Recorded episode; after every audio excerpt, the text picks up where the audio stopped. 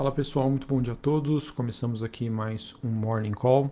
Nesta quinta-feira, dia 30 de dezembro, eu sou Felipe Vilegas, estrategista de ações da Genial Investimentos. Bom, pessoal, os mercados hoje, né, mais um dia de baixíssima liquidez.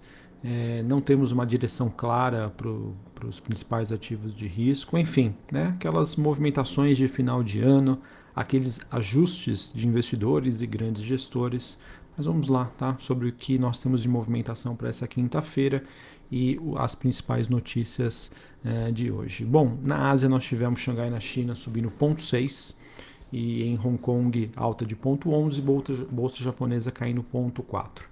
Esse movimento, pessoal, que, aconte que aconteceu hoje na bolsa de Xangai, ela acontece na expectativa de mais medidas é, por parte do governo do Banco Central chinês, na verdade, para impulsionar o crescimento econômico em meio a uma extensão aí de alguns incentivos fiscais e que também podem flexibilizar aí algumas políticas por lá. Outra notícia também que eu vejo de impacto significativo, não necessariamente nos mercados, mas sobre as estratégias do governo chinês, é que a China emitiu aí o seu primeiro lote de cotas de importação de petróleo bruto de 2022 para refinadores independentes totalizando 109 milhões de toneladas, e isso significa um número 11% abaixo do primeiro lote em 2021. Ou seja, pessoal, a China ele está reduzindo a permissão de importação de petróleo para tentar favorecer o, consumo interno, o consumo local.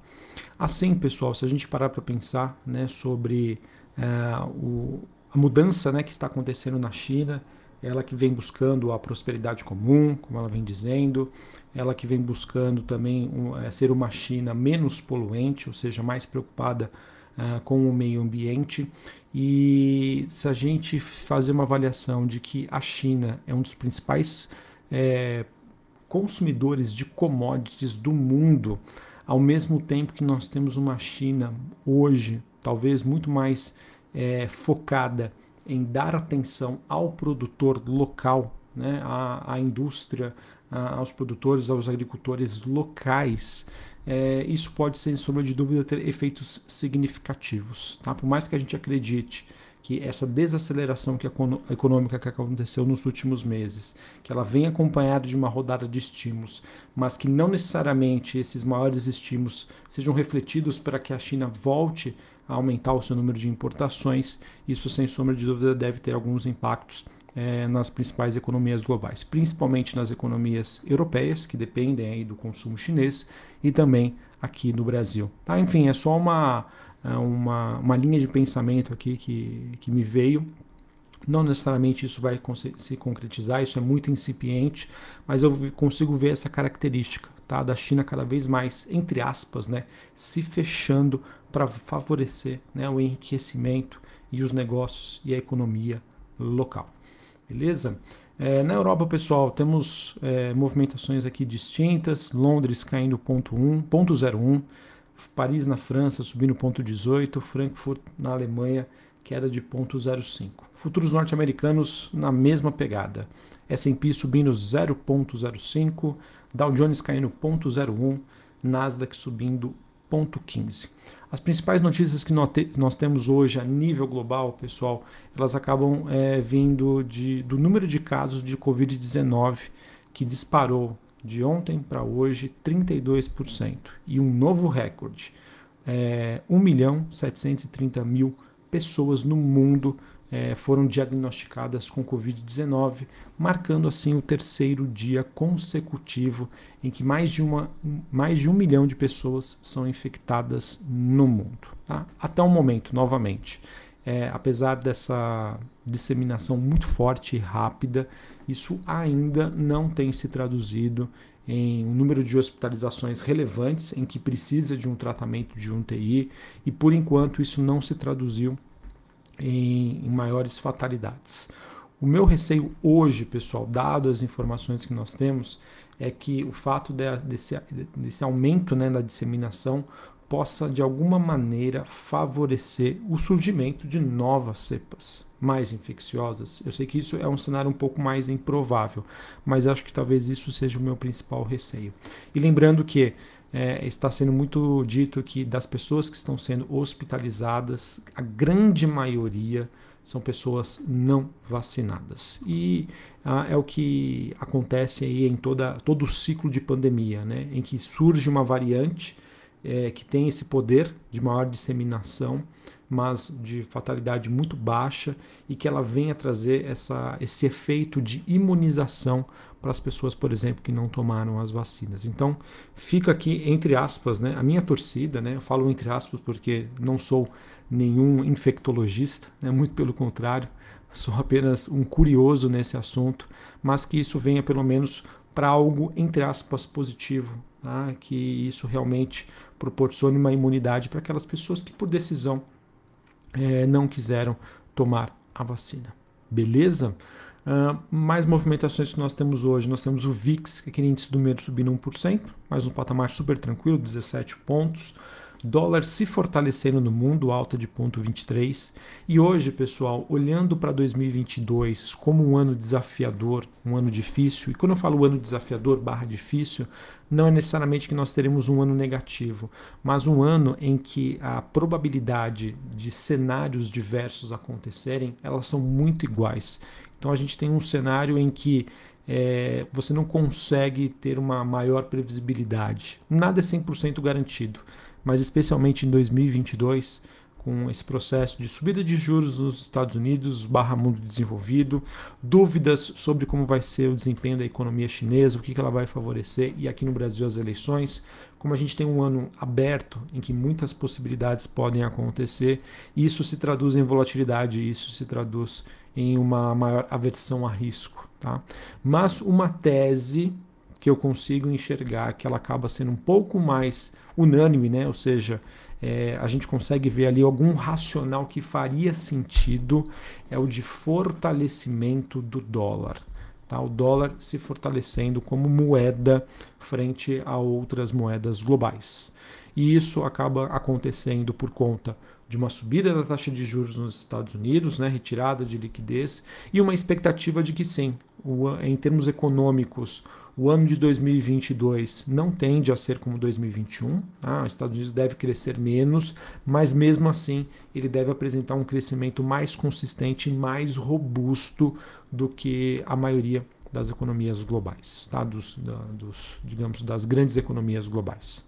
Tá? Então, diante deste cenário, se eu fosse acreditar hoje, né, pudesse fazer algum tipo de investimento e só pudesse olhar para ele conseguir resgatar dia 30 de dezembro de 2022, seria em ativos né, correlacionados ou que tem uma direção com o dólar Uh, e ações americanas, mas não qualquer ação, tá? Ações realmente de, de qualidade, liquidez, é, ações que a gente fala que é o famoso value invest. É realmente ali fazer o arroz com o feijão, múltiplos baixos, né? Realmente preços atrativos porque também não podemos descartar a hipótese de uma, dado o ciclo que nós estamos hoje, de enfrentar algum tipo de especulações sobre uma, sobre uma desaceleração econômica nos Estados Unidos. Hoje é um cenário um pouco mais remoto, mas não podemos descartar essa hipótese.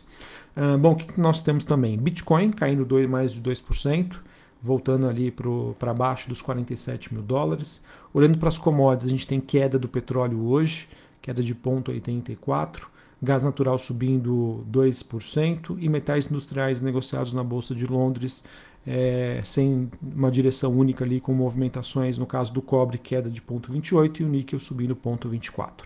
O ouro caindo 0,24 neste momento. Beleza, pessoal? Então acho que é isso que eu queria compartilhar aqui com vocês.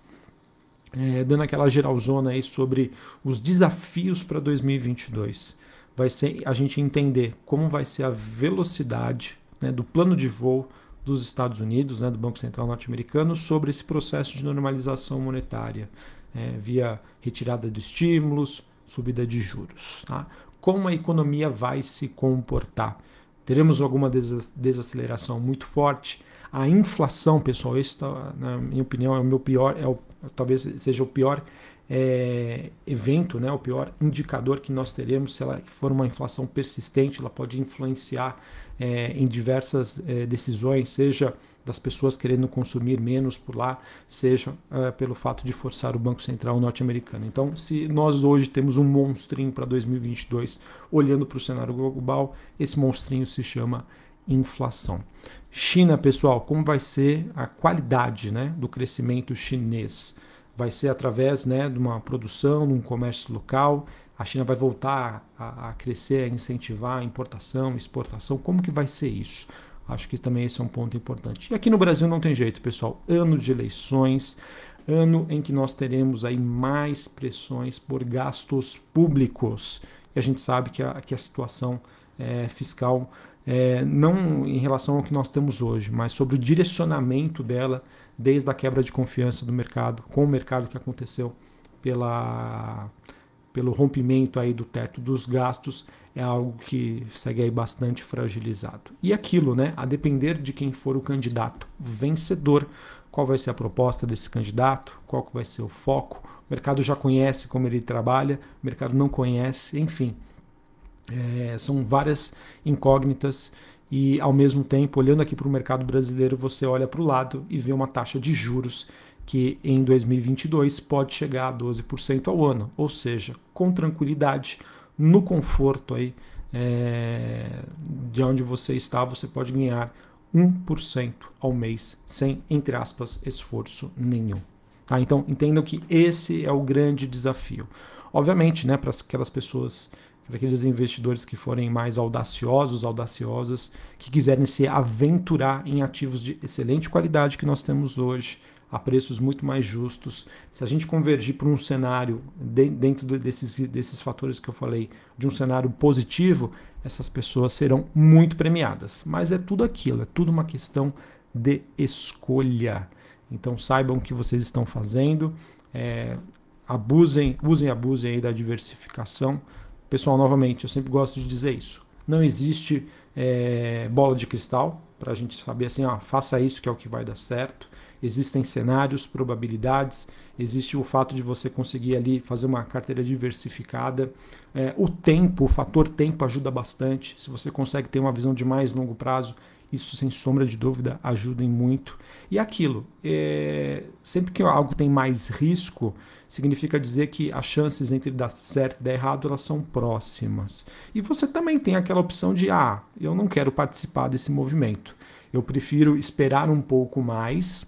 Como consequência, como penalização disso, eu vou pagar mais caro por algum ativo, mas eu prefiro pagar mais caro e ter um pouquinho mais de confiança frente a essas possibilidades que nós temos hoje. Beleza?